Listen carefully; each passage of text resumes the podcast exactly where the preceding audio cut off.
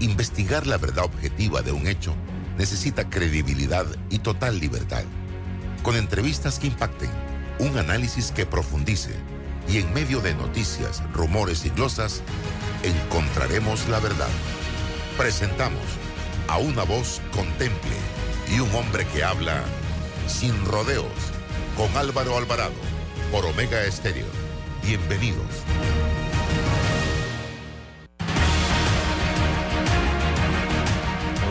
Bienvenidos a Sin Rodeos por la cadena nacional simultánea Omega Estéreo en sus dos frecuencias a nivel nacional, 107.3 1075 de costa a costa y frontera a frontera, canal 856 para las personas que utilizan el sistema de cable de Tigo.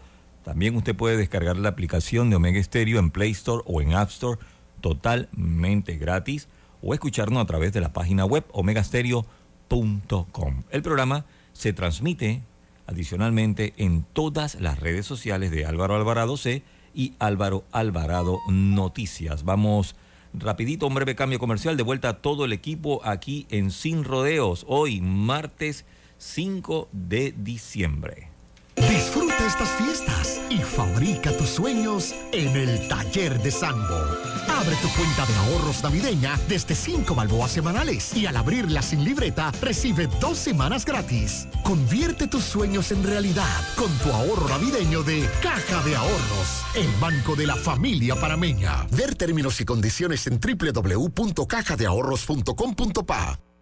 Hutchinson Port opera los puertos de Balboa y Cristóbal ubicados en el lado Pacífico y Atlántico del Canal de Panamá. Sirven como una ventanilla única para los servicios de transbordo y logística en América Latina y el Caribe. ¿Quieres llegar a Venao evitando el tranque? Entonces es momento de reservar con Air Panama, ya que gracias a nuestro hub del aeropuerto Alonso Valderrama en Chitré, podrás conectar en solo 30 minutos con tu destino final sin pasar largas horas en el tráfico y con la seguridad y tarifas competitivas que solo Air Panama te ofrece. Disfruta de vuelos con horarios que se acoplan a tu necesidad.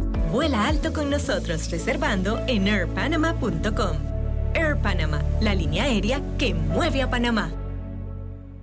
Evoluciona con e-commerce de Global Bank. Impulsa tus ventas con nuestro servicio de comercio electrónico. Conoce más en www.globalbank.com.pa. Global Bank, primero la gente. Déjate llevar por la frescura del pollo melo, panameño como tú. Déjate llevar por la frescura del pollo melo. Variedad y calidad. Melo. Frescura de altos estándares. la calidad es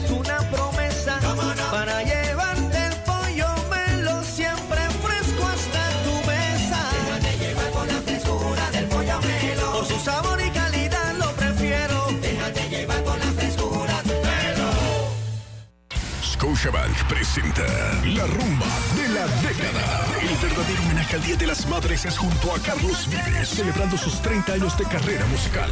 Además, desde la Isla del Encanto, el eterno cara de niño, Jerry Rivera. Y por Panamá, el Comando Tiburón, La Rumba de la Década. 7 de diciembre, Plaza Amador. Últimos boletos en y en tiendas Deli Gourmet. Patrocinan W Panamá, Budget, Invitan, Supermercados Rey, Olpar, La Prensa, Revista Ella, El Diario, Móvil, Agua Cristalina. Produce Showpro.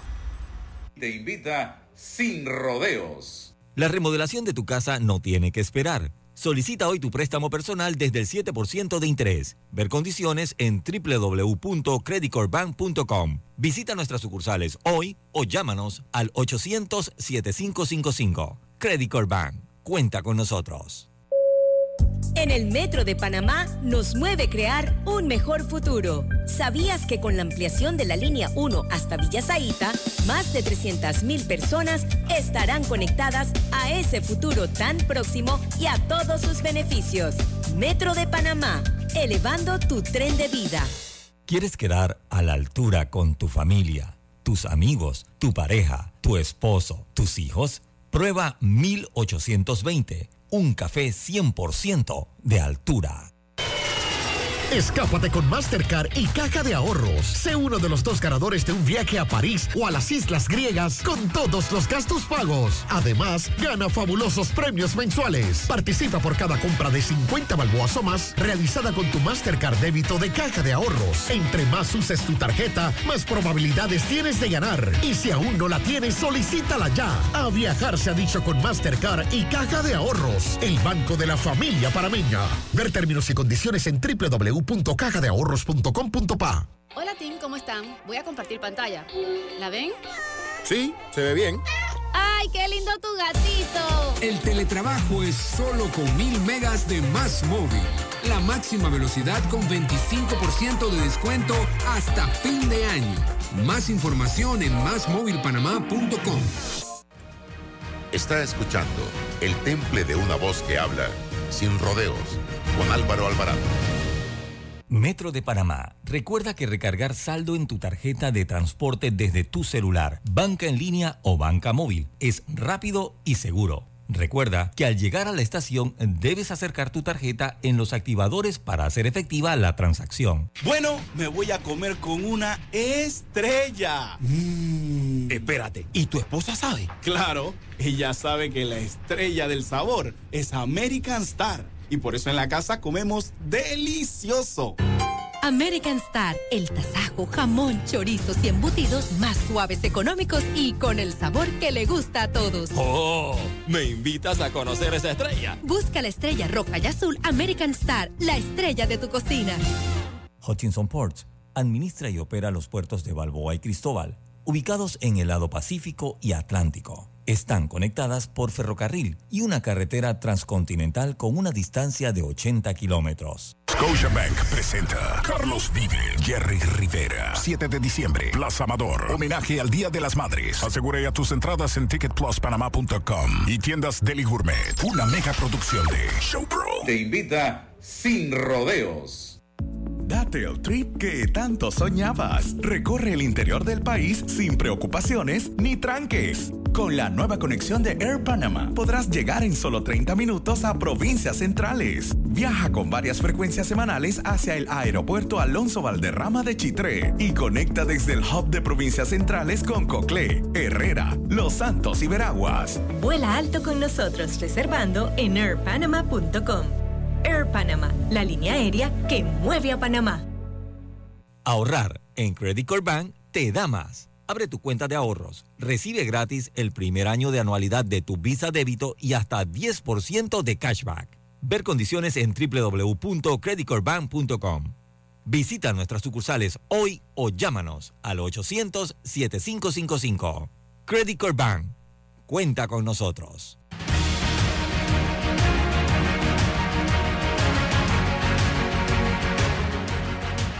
¿Qué tal mis amigos? Tengan todos muy buenos días. Bienvenidos a este su programa Sin Rodeos a través de Omega Estéreo, emisora de cobertura nacional. También nos pueden sintonizar en nuestro canal de YouTube.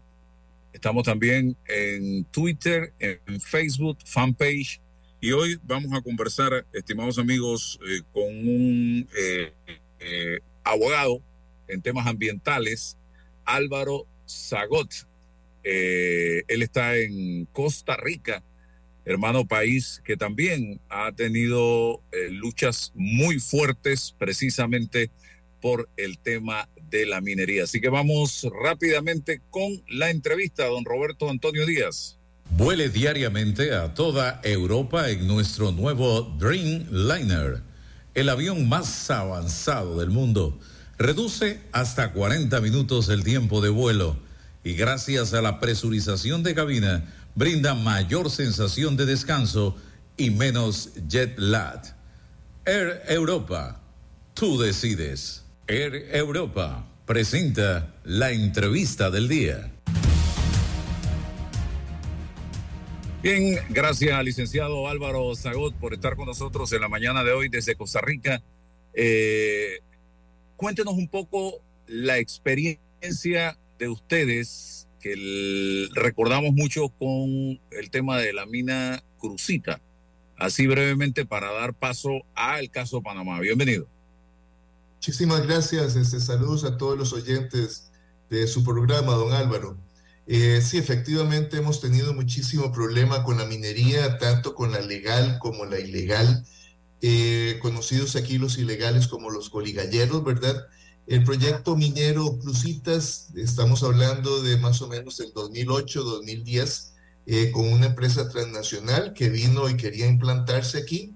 después de una gran lucha de grupos ecologistas, en la cual participé desde el punto de vista legal, se logró anular la licencia ambiental, la concesión minera y otras más, porque se llegó a la conclusión de parte de los jueces de que efectivamente había una eh, orquestación de voluntades, por decirlo de manera elegante, eh, respecto a cómo el Poder Ejecutivo había entregado bienes, eh, recursos mineros a una empresa transnacional de una forma ilegal. Todo esto se transformó a través de los años y más recientemente en una situación de donde se bloqueó totalmente el proyecto minero y se anularon todos los permisos y licencias, se transformó hace 2019, aproximadamente 18, se transformó en un proyecto de minería ilegal donde gente de, Panamá y muchos también muchos costarricenses vinieron a extraer este oro repito, de forma ilegal, generando daños ambientales al agua, recurso hídrico, principalmente eliminación de bosques, etcétera, que finalmente, con eso termino, eh, se logró comprobar, lamentablemente, a inicios de este año, que el mercurio este, había permeado a los mantos acuíferos y había gente ya en la zona norte de Costa Rica contaminada eh, con este material que es generador de una serie de enfermedades. O sea, es un problema, la minería tanto legal como ilegal este, genera problemas bastante serios. Sí, eh, licenciado, el tema de Crucita no había llegado a explotación en Costa Rica. No, nunca se llegó porque nosotros desde el sector ecologista logramos presentar primero un recurso de amparo ante nuestra sala constitucional que fue declarado sin lugar finalmente y eh, se remite, se nos remite a la vía contencioso administrativa y ahí sí se logró anular, pero con todo el proyecto suspendido. Ustedes no tuvieron que acudir a tribunales internacionales. Sí, eh, posteriormente, donde se anulan todos los permisos y licencias, la empresa canadiense este, Infinito Gold eleva, eleva el, su malestar, por decirlo de alguna manera, eh, lo eleva ante el CIADI, que es un centro de arbitraje internacional. Finalmente, bueno, primero el CIADI declara a favor de Costa Rica y se dijo que se habían incumplido una serie de normas ambientales que tenían que respetarse, independientemente de las eh, inversiones internacionales, tenía que respetarse nuestro ordenamiento jurídico. Y eh, recientemente, lo más reciente es que la empresa presenta una especie de recurso de apelación contra ese laudo ambiental y eh, todavía está por definirse a ver qué va a pasar en esta segunda ronda, pero inicialmente Costa Rica gana ese arbitraje. Ellos en ese arbitraje, eh, ¿qué recursos utilizaron para enfrentarse a Costa Rica? Bueno, contrataron por supuesto un bufetes, este, oficinas de abogados, este, de renombre a nivel internacional y este, estaban argumentando que en Costa Rica se le había violentado el derecho de la defensa, cosa que era mentira porque en el proceso judicial tuvieron la posibilidad de contratar eh, los bufetes eh, nacionales eh, más prestigiosos, por decirlo de alguna manera, y pero como esto no les sirvió, entonces se van a la instancia internacional alegando de que Costa Rica los maltrató económicamente, que tenían derechos adquiridos, algo similar a lo que podría eventualmente tener que asumirse en Panamá luego de la sentencia de, la, de lo que resolvieron ustedes eh, recientemente en, el proceso donde se anularon esa famosa ley contrato de ustedes. ¿Por qué Costa Rica se opone a la minería metálica o a la minería de cielo abierto? ¿Cuáles son los argumentos que ustedes plantean?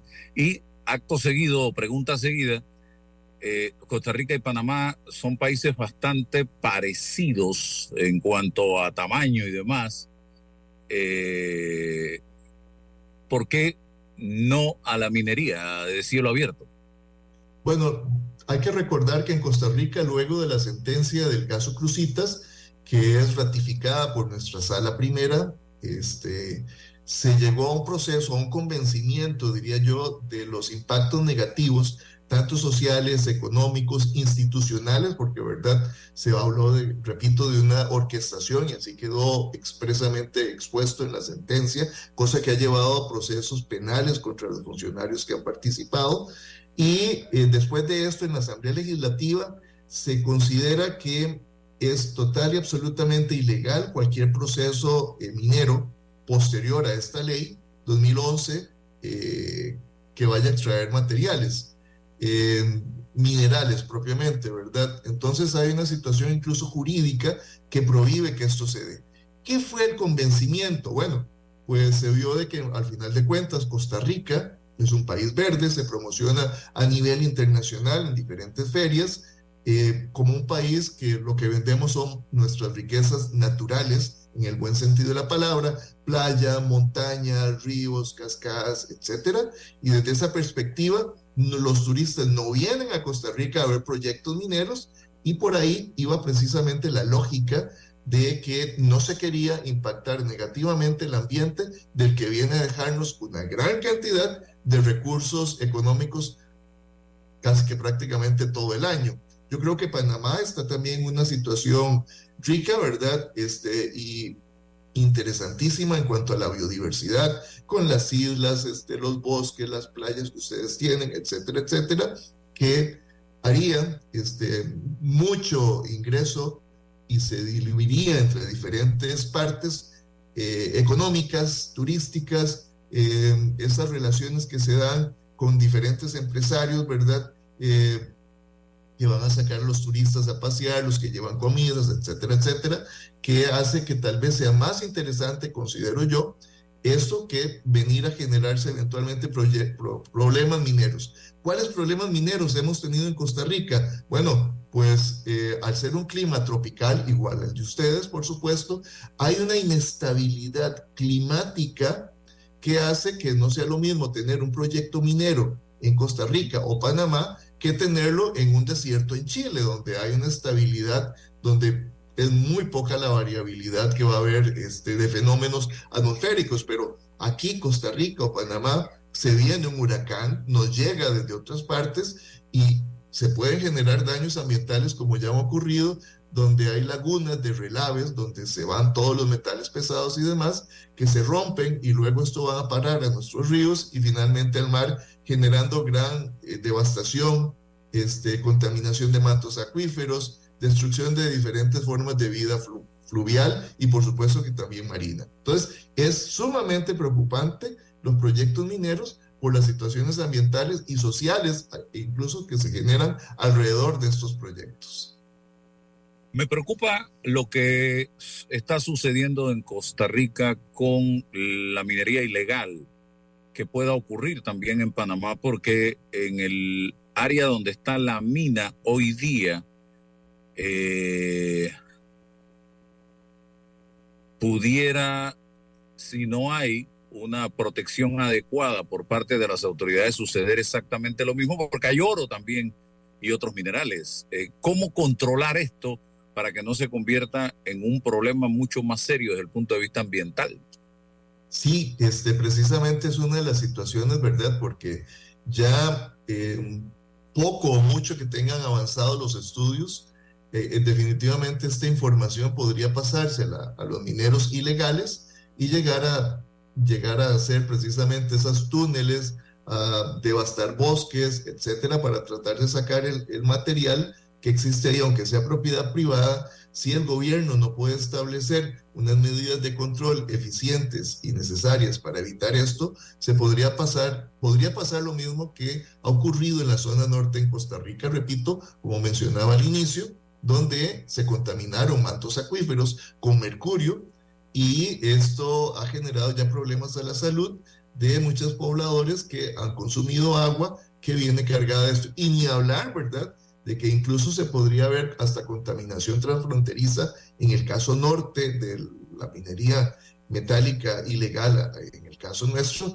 con Nicaragua, donde las quebradas, los ríos, se dirigen hacia el río San Juan. Entonces, igualmente, eh, ustedes allá en Panamá, este, podría haber una invasión grande una vez que se sabe dónde están los sitios de oro y de otros materiales preciosos, ¿verdad? Minerales preciosos, de eh, mineros ilegales, si no hay una eficiente fiscalización de parte del gobierno para evitar que esto también ocurra, repito, como ya ocurrió en Costa Rica, donde el gobierno ha demostrado, a pesar de fallos constitucionales que logramos, que este, se ha logrado detectar la situación y la negligencia institucional para fiscalizar. Y es probable que también esto pueda pasar también en Panamá como una medida, yo no sé, y aquí ya estoy con una bola de vidrio, este, como para presionar para que se tenga que hacer un nuevo contrato o se tenga que hacer una nueva, otorgar una nueva concesión, etcétera, se podrían incluso eventualmente este, gente interesada hacer una presión metiendo mineros ilegales para decirle al gobierno, mire, es mejor que haya una minería legal controlada, entre comillas, a que exista minería ilegal. Esto es un riesgo muy grande que se corren ustedes, donde empresas extranjeras o incluso nacionales podrían ejercer una una presión, perdón, con este, la introducción de mineros ilegales en sitios que ya está detectado que existen minerales preciosos. ¿Cómo controlamos esto? ¿Cuál es la forma más efectiva para controlarlo? Bueno, tiene que haber una coordinación interinstitucional, ¿verdad? Y una hoja de ruta perfectamente clara en el gobierno que no puede permitir, aunque sea invasión a propiedades privadas, que no se puede permitir esto porque los efectos colaterales van a ser sumamente grandes, tanto para esta generación como para las generaciones futuras, algo que incluso ya el fallo que recientemente emitieron ustedes lo señaló, que había que proteger no solamente la naturaleza por su valor intrínseco, sino por los efectos beneficiosos que pueda traer a todas las formas de vidas que existen en el planeta. Ok, estamos en, este momento ya eh, en una coyuntura muy particular, histórica para el país, el tema de una declaratoria de inconstitucionalidad de la ley que arropa el contrato y al mismo tiempo la empresa ya ha dicho o ha anunciado eh, procesos de arbitraje en Estados Unidos y Canadá. Eh, ¿Cómo enfrentarnos a este tipo de procesos eh, luego de que esta empresa ha estado en Panamá durante tantos años, se le permitió la exploración, la, construcción, la extracción y la exportación de material por los propios gobiernos eh, desde el 2009 hasta la fecha. Sí, verdad. Uno de los argumentos que normalmente utilizan estas empresas nacionales son los derechos adquiridos, que esto es sumamente delicado, eh, pero yo creo que poco a poco se va haciendo una línea de jurisprudencia este, a nivel de la, del CIADI, del Centro de Arbitraje, para considerar que los estados tienen la posibilidad de tomar decisiones con base en sus este, normativas y con base precisamente en un principio de progresividad en defensa de la gente que ni siquiera ha nacido, pero de que las empresas transnacionales con los acuerdos de inversión tienen abierta la posibilidad de ir a un arbitraje, lamentablemente así es, y a eso estamos expuestos hasta que dejemos de estar afiliados, por decirlo de alguna manera, a, eh, digamos, a convenciones o acuerdos internacionales de este tipo que normalmente, por lo menos tenían la línea de favorecer a los empresarios, pero esta línea ha empezado a cambiar y se ha permeado la parte ambiental, la parte social y la parte económica para decir los estados también tienen derecho a marcar sus territorios y decir, lo siento, si se quiere hacer algo aquí, no es bajo los lineamientos de ilegalidad, bajo los lineamientos de inconstitucionalidad. Yo creo que eso es sumamente interesante, pero lamentablemente hay que invertir mucho dinero en eh, bufetes este, o firmas que vayan a llevar la defensa de los estados. En este momento se está planteando demandar por parte del Estado panameño, y eso lo han sostenido algunos abogados, colegas suyos, a la empresa y hay otros expertos en arbitraje que este no es el momento de demandar, este es el momento de defendernos como país. ¿Qué piensa Álvaro Zagoda al respecto? Es relativo, ya depende, ¿verdad?, de cada estado, este, de las posibilidades económicas, porque aquí lamentablemente es el Poder Ejecutivo quien tiene que tomar esa decisión. Entonces puede ser que haya algunos colegas que digan que, que sí es oportuno atacar antes de defenderse, pero definitivamente va a tener que llevarse un proceso internacional este, de arbitraje, repito, que es la línea que muchas empresas transnacionales estadounidenses o en este caso canadienses, como ocurrió en Costa Rica, tuvimos que enfrentar. Ok, el tema del arbitraje eh, tendrá Panamá a juicio suyo con esta declaratoria de inconstitucionalidad de cerca de 25 artículos de la Constitución que fueron vulnerados, la posibilidad de eh, éxito en una batalla con estas empresas gigantescas? Yo considero que no hay ningún problema, repito. O sea, la línea ha sido sumamente interesante en arbitrajes con diferentes estados cuando se combate eh, procesos extractivos que han sido cesados en los estados. Eh, pero solamente el futuro dirá qué es lo que vaya a pasar. Eh, la sentencia, por lo menos, que viene a, hacer el corte jurídico con lo que se había acordado, me parece que está muy bien fundamentada, por lo menos la lectura que pude hacerle, toca aspectos desde constitucionales hasta legales. Yo creo que hay un buen basamento para poder acudir y este, sustentar que la posición de Panamá tiene que mantenerse en defensa precisamente del ordenamiento jurídico panameño. En defensa del ordenamiento jurídico panameño. El cierre de una mina, don Álvaro, ¿qué implica y cuánto tiempo puede tomarnos de una mina del tamaño de esta mina? Bueno, eso es relativo, ¿verdad? Este, ya habría que ver todas las consideraciones necesarias. Si este, la garantía ambiental que incluso tuvo que dejarse, cuál es el periodo de cierre técnico y sobre todo, tal vez uno de los aspectos que más hemos cuestionado desde el sector ecologista aquí en Costa Rica es que a veces, normalmente, ese periodo de cierre técnico que va en un proceso de de diferentes etapas a veces no es suficiente.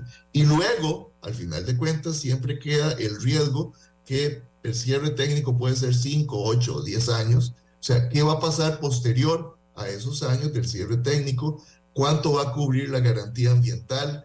¿Queda em, un riesgo eventual ambiental también latente ahí por cuántos años? O sea, es que estamos hablando con introducir una serie de eh, elementos químicos al ambiente que van a quedar definitivamente durante muchísimos años sin degradarse lo suficiente o con la, con la rapidez necesaria para que esto se dé. Y por otro lado, eliminar bosques, digo yo, desconozco el sitio de la mina, eliminar bosques, este, destruir biodiversidad, ecosistemas que han tardado a veces cientos de años o miles de años en crecer, ¿Se va a recuperar esto? ¿Cuánto tiempo tardará? En, momentos precisamente de un cambio climático, cuando se ocupa una gran cantidad de árboles, cuando ya se ve el clima como un factor a nivel planetario, ya no solamente de Estado, los efectos que vaya a generarse con un cierre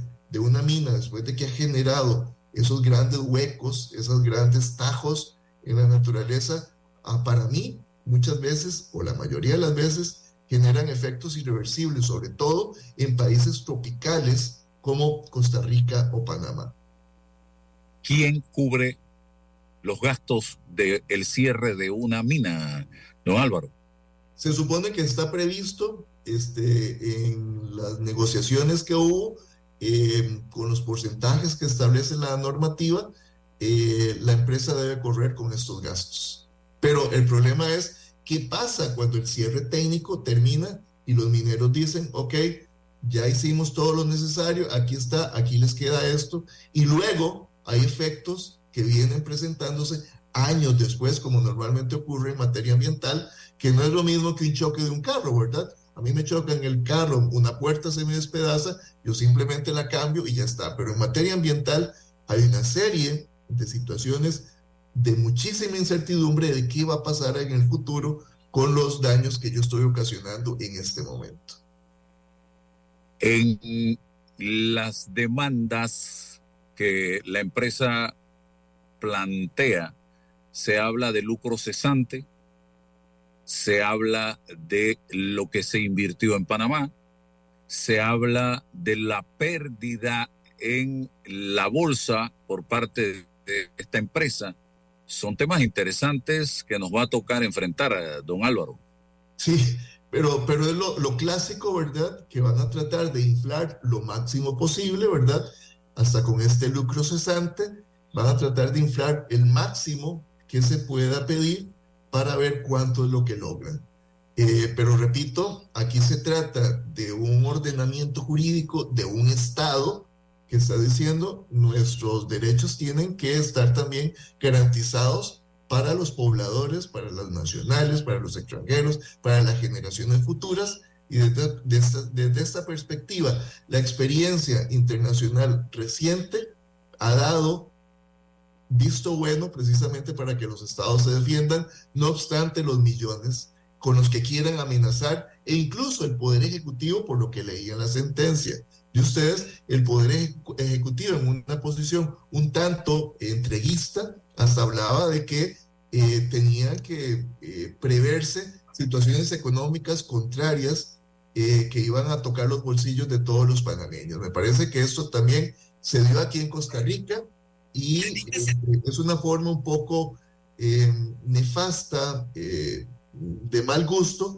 que los estados hasta de forma indirecta se pongan a defender los intereses de las transnacionales, cuando estos argumentos, y esto es lo peor, don Álvaro, cuando los argumentos estos van a ser utilizados en ese arbitraje internacional diciendo, mire, es que nosotros nos estamos defendiendo porque hasta el mismo Estado, el Poder Ejecutivo, estaba diciendo que íbamos a tener, iban a tener que enfrentar daños este, a las empresas. Es muy delicado lo que se diga de parte del Poder Ejecutivo porque va a ser utilizado, repito, en el arbitraje en contra de Panamá.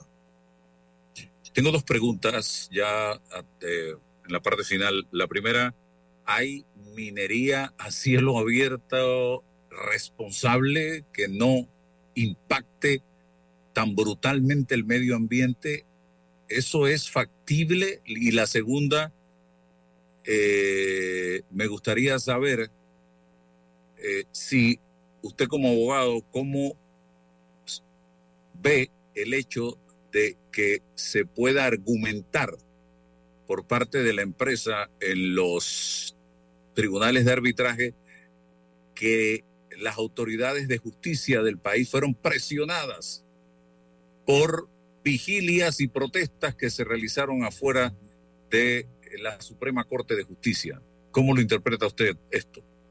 Sí, bueno, minería responsable, minería responsable en un país tropical, esto es sumamente delicado, más precisamente por eh, que muchas veces nuestros sistemas no están preparados para esto, tienen unas medidas de mitigación y de contención un tanto débiles en algunas ocasiones. Esto es sumamente delicado, repito, por las inclemencias del tiempo, por lo cambiante del tiempo, eh, del clima. Esto es muy delicado poder hacer una afirmación, ¿verdad? Eh, sobre cuál era la otra pregunta también. La presión que se ejerció con manifestaciones y protestas incluso afuera de la Corte Suprema de Justicia, ¿eso puede afectarnos en algún momento? Yo diría que la parte más delicada son las manifestaciones que ha externado el Poder Ejecutivo a favor de la empresa de una forma indirecta. Eso es lo más, tal vez lo más delicado, porque en, realidad derecho a manifestarse cualquiera puede hacerlo, es un derecho humano fundamental, pero que haya manifestaciones de mm, oficiales de forma indirecta y algunas directas, como ya se reconoció en la misma sentencia, que eso es uno de los aspectos importantes que tiene eh, la sentencia de ustedes, yo creo que es una forma de cubrirse precisamente para decir, este, lo siento, tenemos un ordenamiento jurídico que hay que cumplirse, aquí se violentaron normas, incluso eh, de una manera muy interesante vi que hasta se estaba entregando eh, las facilidades de generación de energía eléctrica, o sea, cosas extramineras se le estaba dando a esta empresa. O sea, la posición que asumió el Poder Ejecutivo fue sumamente entreguista de una empresa transnacional. Eso, todo eso se, se verá en ese proceso y yo creo que hay suficiente argumento eh, de lo que ya expresaron los jueces magistrados en esta sentencia para decir, no, si la comunidad se manifestó, si hubo este, protestas, si hubo movimientos, esto no tuvo nada que ver porque ellos se respaldaron en normas, se respaldaron en convenios internacionales, se respaldaron en una serie de fuentes del derecho, tanto nacional como internacional, que respaldan la posición que asumieron valientemente los jueces en Panamá. Cierro eh, la decisión de inconstitucionalidad de la Corte en un tribunal de arbitraje pesa realmente? Sí, por supuesto, porque precisamente ahí está todo el, el, esqueleto, toda la estructura precisamente sobre la cual tiene que fundamentarse la defensa. Y yo creo, repito, que la sentencia es una sentencia de avanzada, la que se emitió en, en Panamá, con argumentos tanto nacionales como internacionales, con normas, este, resoluciones incluso de las Naciones Unidas, eh, muy, pero muy interesantes que vienen a este, blindar la posición que puede asumir Panamá, sobre la cual tendrán que eh, fundamentarse tanto los cuando van a atacar como los que van a defender. ¿Cuántos años puede tomar esta batalla legal? Dos, tres años. Dos, tres años. Muy bien. Eh, ¿Cabe aquí, dentro de estas batallas, los acuerdos entre ambas partes? Sí, por supuesto.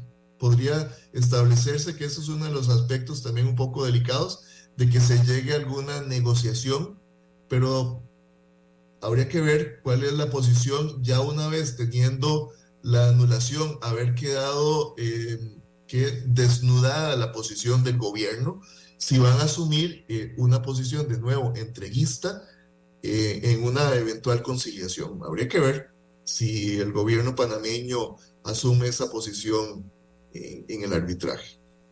Y si esto, es esto pudiera ser inmediato o esto va a tomar unos meses para que comience eh, lo que diríamos ya el pleito en firme.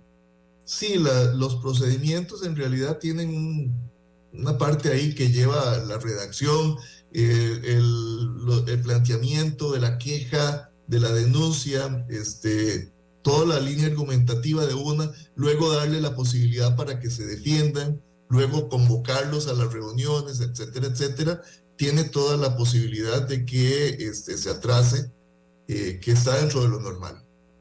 Y los abogados que necesitamos tendrían que ser abogados que tengan eh, la capacidad de ejercer en los países donde se llevan a cabo estos eh, conflictos o pueden ser abogados panameños?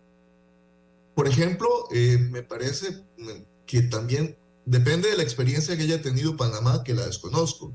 Sé que en arbitrajes internacionales, incluso ante la Corte Internacional de, Justicia, este, Nicaragua ya tiene preparado toda ahí una este, batería de abogados eh, con esa especialidad en derecho internacional.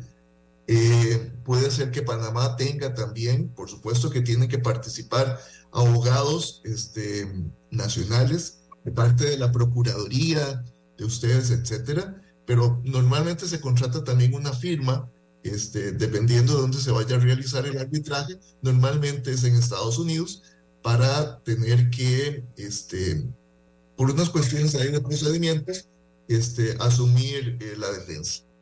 Pero puede ser que el Estado lo tenga este, en la mayor cantidad de, de abogados y de profesionales y que no tenga que contarse con algo afuera, digamos, muy, muy elaborado.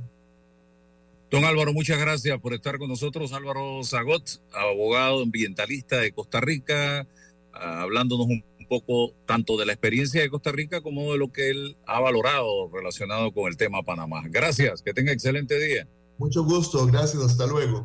Hasta luego.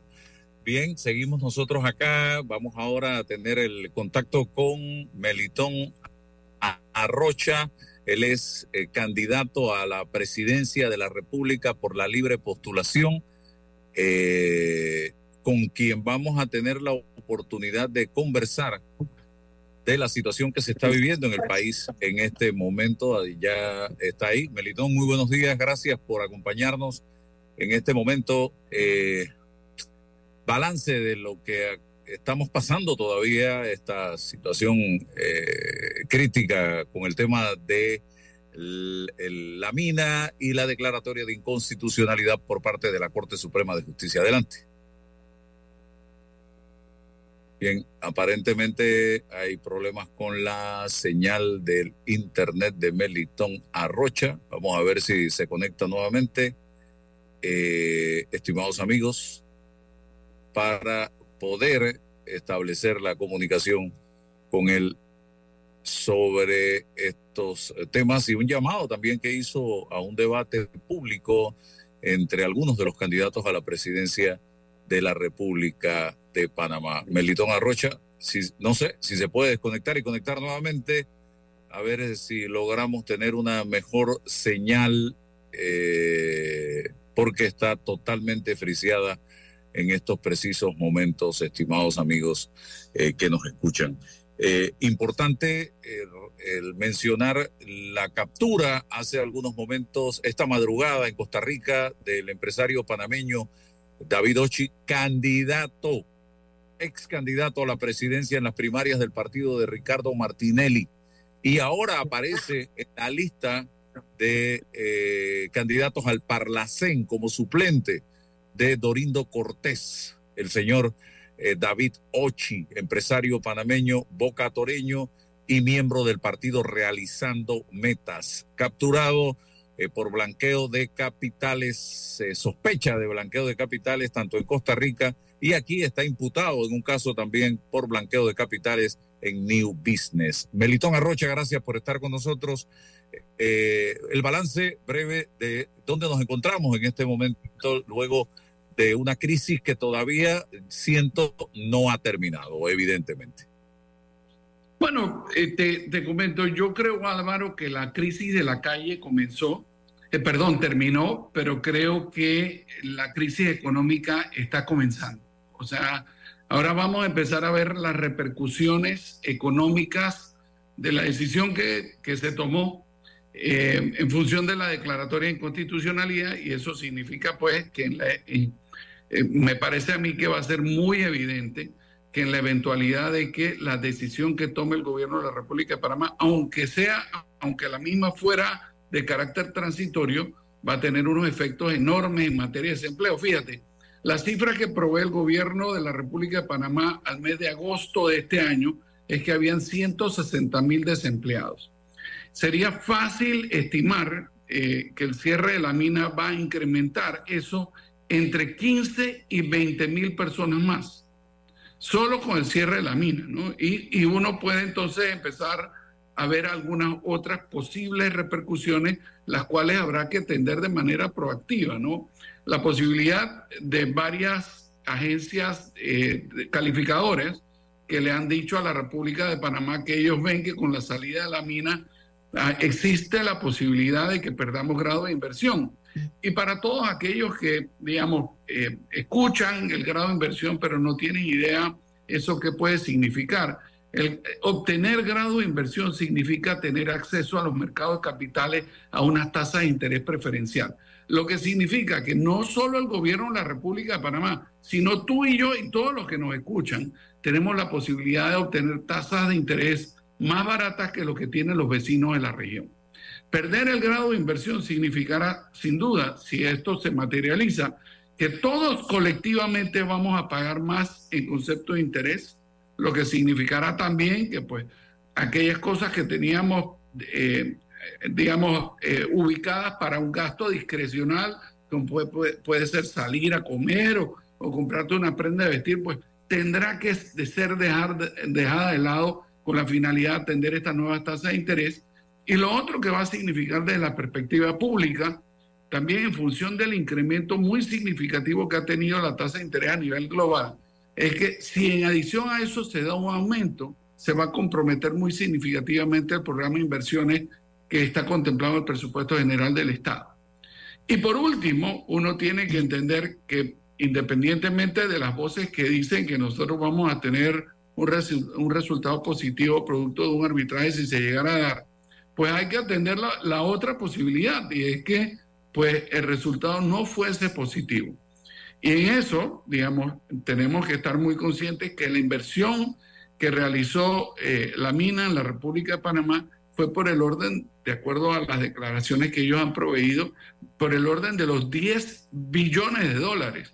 Y dentro de estos procesos, te lo digo yo que soy abogado y ejerzo el derecho a diario, pues hay dos conceptos en adición al reclamo de la inversión, que es que se reclaman, que es el lucro cesante y el daño emergente, con lo cual uno solo puede anticipar en la medida en que se formalice el proceso arbitral, que lo único que ha iniciado por el momento formalmente un proceso de consulta, al menos en el estado de situación de la República de Panamá, uno tendría que anotar como contingencia un pasivo que a todas luces será multibillonario.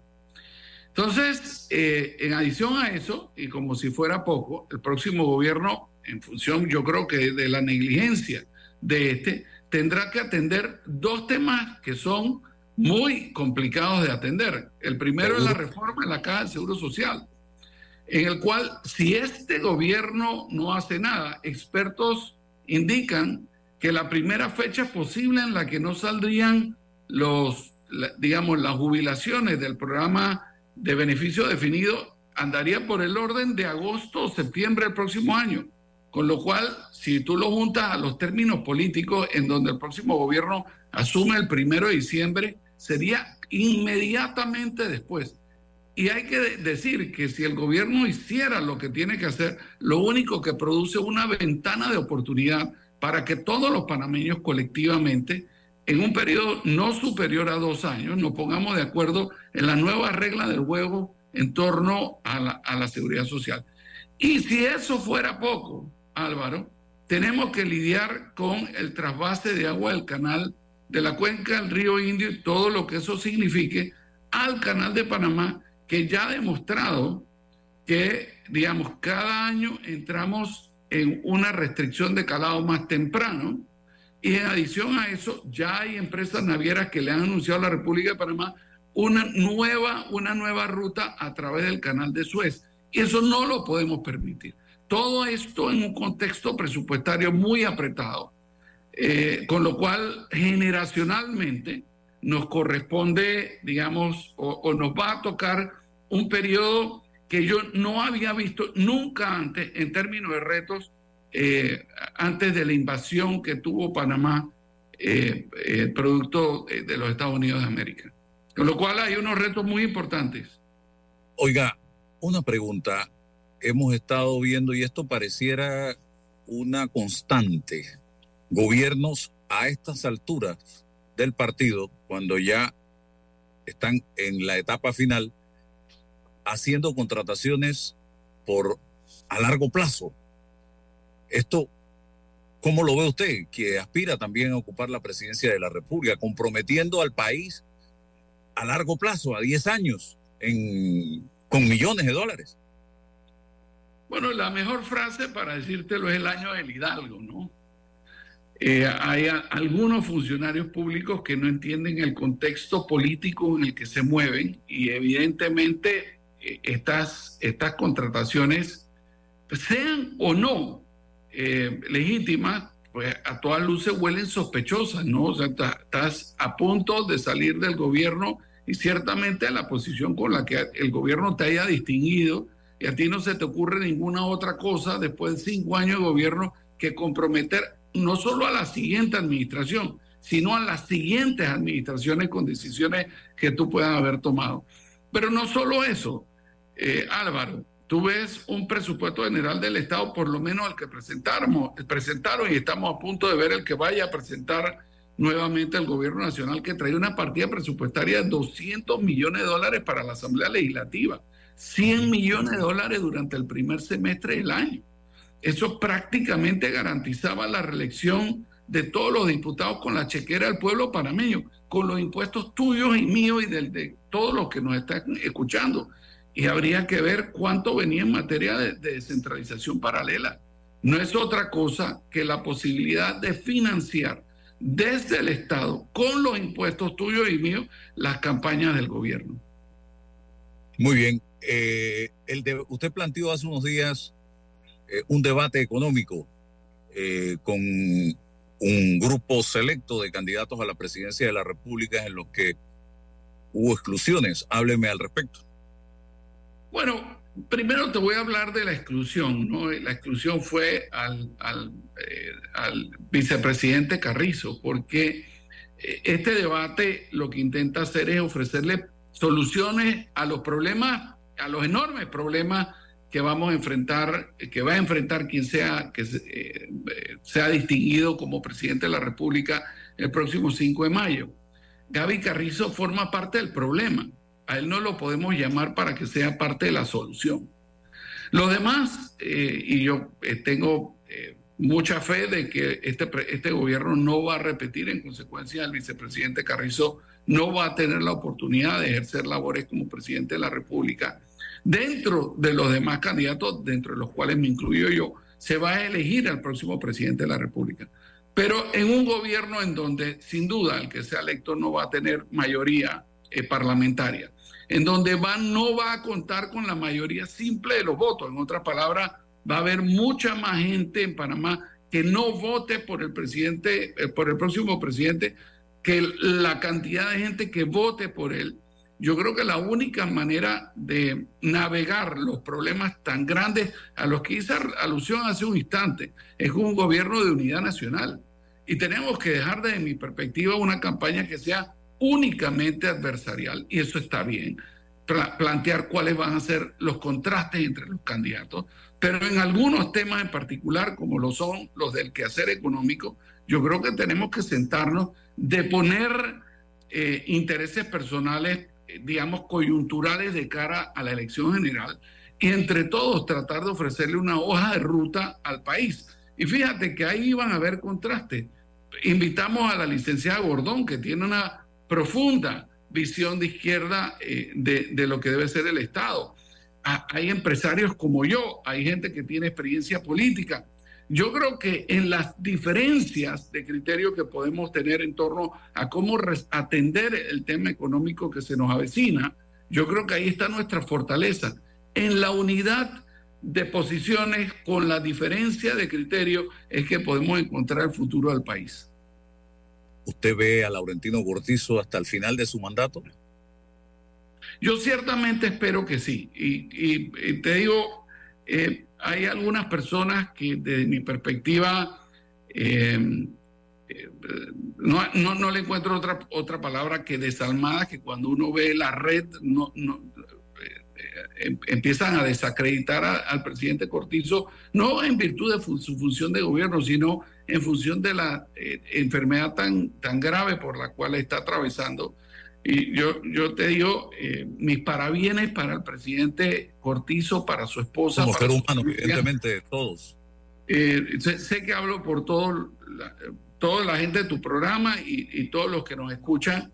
Y yo, yo ciertamente espero que sí. Eh, el presidente Cortizo, con todas sus limitaciones, yo lo considero un patriota, se salió de su camino para, desde su perspectiva, y, ciertamente yo, yo no, no he reparado en crítica a su gestión de gobierno, ha intentado ayudar en la construcción de nuestro Estado de Derecho, en la construcción, en el perfeccionamiento de nuestra nación, eh, con sus más y sus menos, desde mi perspectiva, más menos que más, pero ha sido una persona que ha estado, involucrada en el quehacer del, país desde hace muchísimos años. Y yo creo que eso hay que eh, eh, establecer el mérito que corresponde, rendirle el, homenaje que, hay que rendirle al presidente de la República y desearle lo mejor. Físicamente, vi, en, la, en, su último eh, comunicado a la Nación, vi que que era evidente que estaba transitando por un periodo de salud eh, complejo y bueno, aprovecho esta ocasión para enviarle mis mejores deseos y, y, una pronta y efectiva recuperación. Solo hemos visto una renuncia sobre la mesa, la del ministro de Comercio e Industria, Federico Alfaro. ¿Cree usted que hacen falta otras renuncias del gabinete? Mire, déjeme comentarlo desde dos perspectivas. Yo creo que el proceso político se adelantó en función de la norma electoral y ahora existen ya muchos candidatos que están aprovechando la situación de coyuntura para taquillar, para hacer proselitismo político encubierto y aprovecharse de la notoriedad que puede eh, significar presentar denuncias penales a funcionarios públicos para, para nada más que mejorar, digamos, su reconocimiento social y, estoy seguro que desde su perspectiva pensar que de esa manera mejoran su capacidad de ser electo el próximo 5 de mayo. Habiendo dicho lo anterior con respecto a las potenciales responsabilidades legales que puedan tener los funcionarios públicos involucrados en esto, yo sí creo que nadie, y menos ellos, pueden darle la espalda a las responsabilidades políticas que han asumido en función de la negligente y pobre gestión del asunto de la mina. Con lo cual, yo creo que al menos el ministro de Ambiente tiene que darle, dar un paso al lado y ofrecerle al presidente un espacio para que, digamos, le ofrezca al país una mayor y mejor gobernabilidad.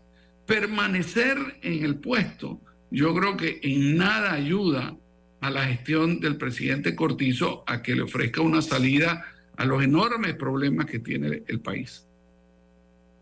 ¿Usted cree que el 5 de mayo veamos el escenario tal y como está a nivel presidencial o habrán bajas, habrán eh, fusiones? No sé, ¿qué piensa usted al respecto?